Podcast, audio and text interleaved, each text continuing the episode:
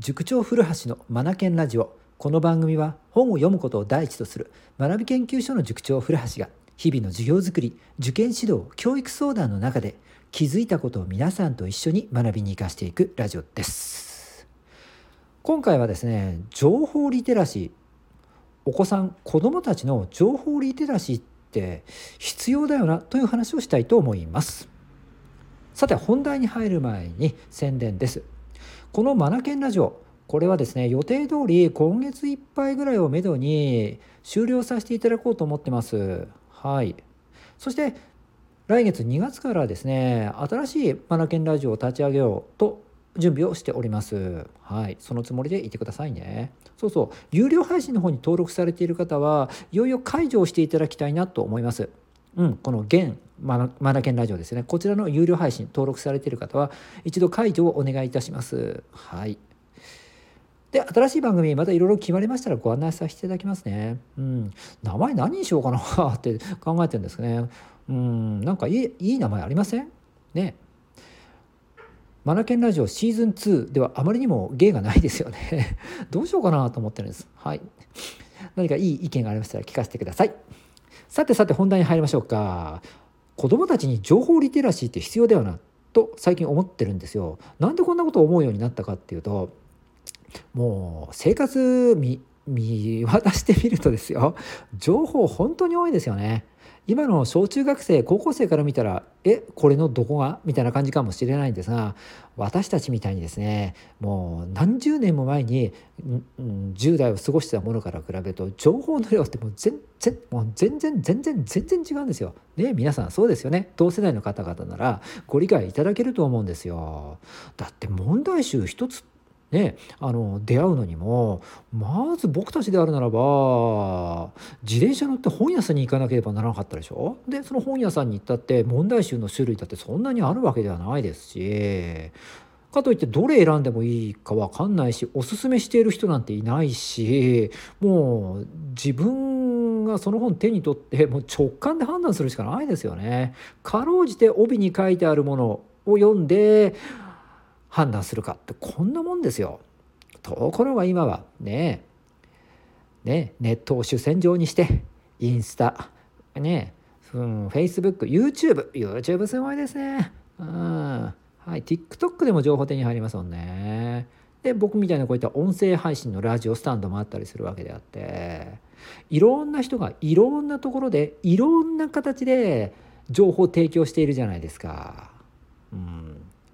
情報に困ることないですよね。そこでですよ。あまりにも情報が多すぎるので何を手に取っていいかわからなくなりますよね。うん、ここで、うん、情報リテラシーっていうのが問われるんじゃないかなと思うんですよね。うん、はい。友達がいいよと言ったから必ず自分にとってもいい問題集とは限らない。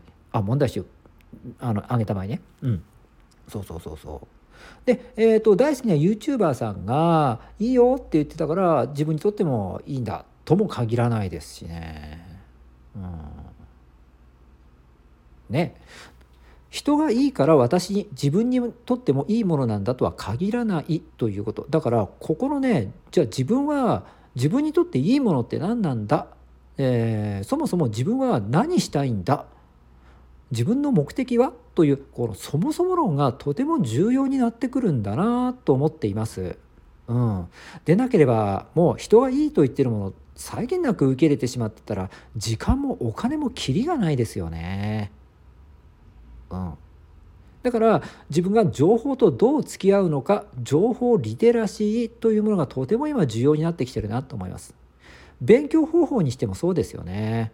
うん、一時は塾さんがその役割を担っていたのかなと思うのですが、ね、今では先ほどの通りもうインスタでもそれから YouTube なんてもうゴロゴロしてますもんね勉強の仕方やり方うんお伝えしてくださってる方なんて情報なんて取ろうと思えばどれだけでも取れますよね。うん、なんですが自分の中で何をどうしたいのかということがはっきりしていないとその情報を取っていいのかどう扱っていいのか分かんないですもんね。だから自分自分というのがとても重要になってきてる時代だと思います皆さんもそう思いませんか？大人の世界では昨今自分軸とかそれから自分らしさという言葉がすごくもてはやされてますよね。うんまあ、当然大人も小中学生と一緒で情報の大海原の中に身を置いているわけなので溢れ返ってる情報とどう付き合ったらいいのかっていうのが日々問われてるわけですもんね。うん、だから私たち大人も同じなんですよ。自分らしさ自分軸。こういったものが情報と付き合っていくためにとても重要になるんだなと思います。うん。そこでですよ。自分って何なんだろうか？何したいんだろうか？思考のトレーニングとか哲学ですよね。自分は何したいんだ？自分って何者なんだ？自己対峙と言ってもいいかもしれないですよね。ねこのようなことが非常に価値を価値を持ってきた時代になってきてると思います。うん、そうすれば情報を情報に振り回されることはなくむしろ情報をうまく自分のエネルギーとして変えられるんじゃないかな。そして豊かな人生とつながっていくと思うんですよね。だからまずは自分をきちんと持つっていうことがとても重要かなと思います。でそのためにはですねやっぱりですよ。今日も結論はここですね。本をたくさん読むですね。なんでそこまで飛躍するかって？だってこうじゃないですか。本をたくさん読むことによってその著者の考え方、うん、カメラですよね。その観点っていうのかその中が自分の中に入ってきます。でそのカメラが増えれば増えるほど物事を見つめる見る角度これが増えてくるからいろいろなところに気づくことになると思うんですよね。でいろいろな角度から見ることによって絶対量というものが増えてきますから、うん、その中で自分がどうあるべきなのか自分ってどうなのか比較することに始まりそしてそこから差というのを見いだし自分っていうのがだんだんだんだん形作られてくるんじゃないのかなと思うんですよね。うん今絶対って言いましたっけ僕 相対ですね。はいねたくさんある中でその中で自分ってどうなんだ全体に対して自分っていうことで相対ですよね。うん、なんかね最近ね頭で考えてることと口から発せられる言葉にズレが出たりするんですよね。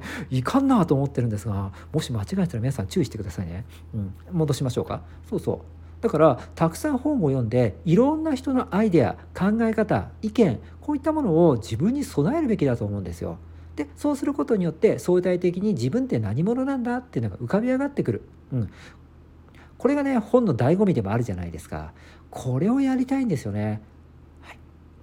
情報にあふれ返ってる今こそ本をたくさん読みたいな違う人の意見考え方いっぱい取り入れたいなうんそう思いますさあ小中学生の話に戻しましょうか。はい、勉強の仕方は今もうネット上にあふれ返っています。どれと出会うか、うん、それからどれを取るのか、はい、これって自分自分というものをきちんと持っていれば上手にそれらと付き合うことができるんじゃないかなって僕はそう思います。なので必ずね勉強成績を上げたい志望校に合格したい気持ちはよく分かりますそのために絶対的に必要なツールとして本ですね本を読むという行為が今とても重要になってきていると思います。読書することと勉強を並行させることによって皆さんが思い描いている夢ここに近づいていくんじゃないかなと思います。今日も最後までお聴きくださり本当にありがとうございました。 Read more, learn more, change the globe 素敵な一冊を。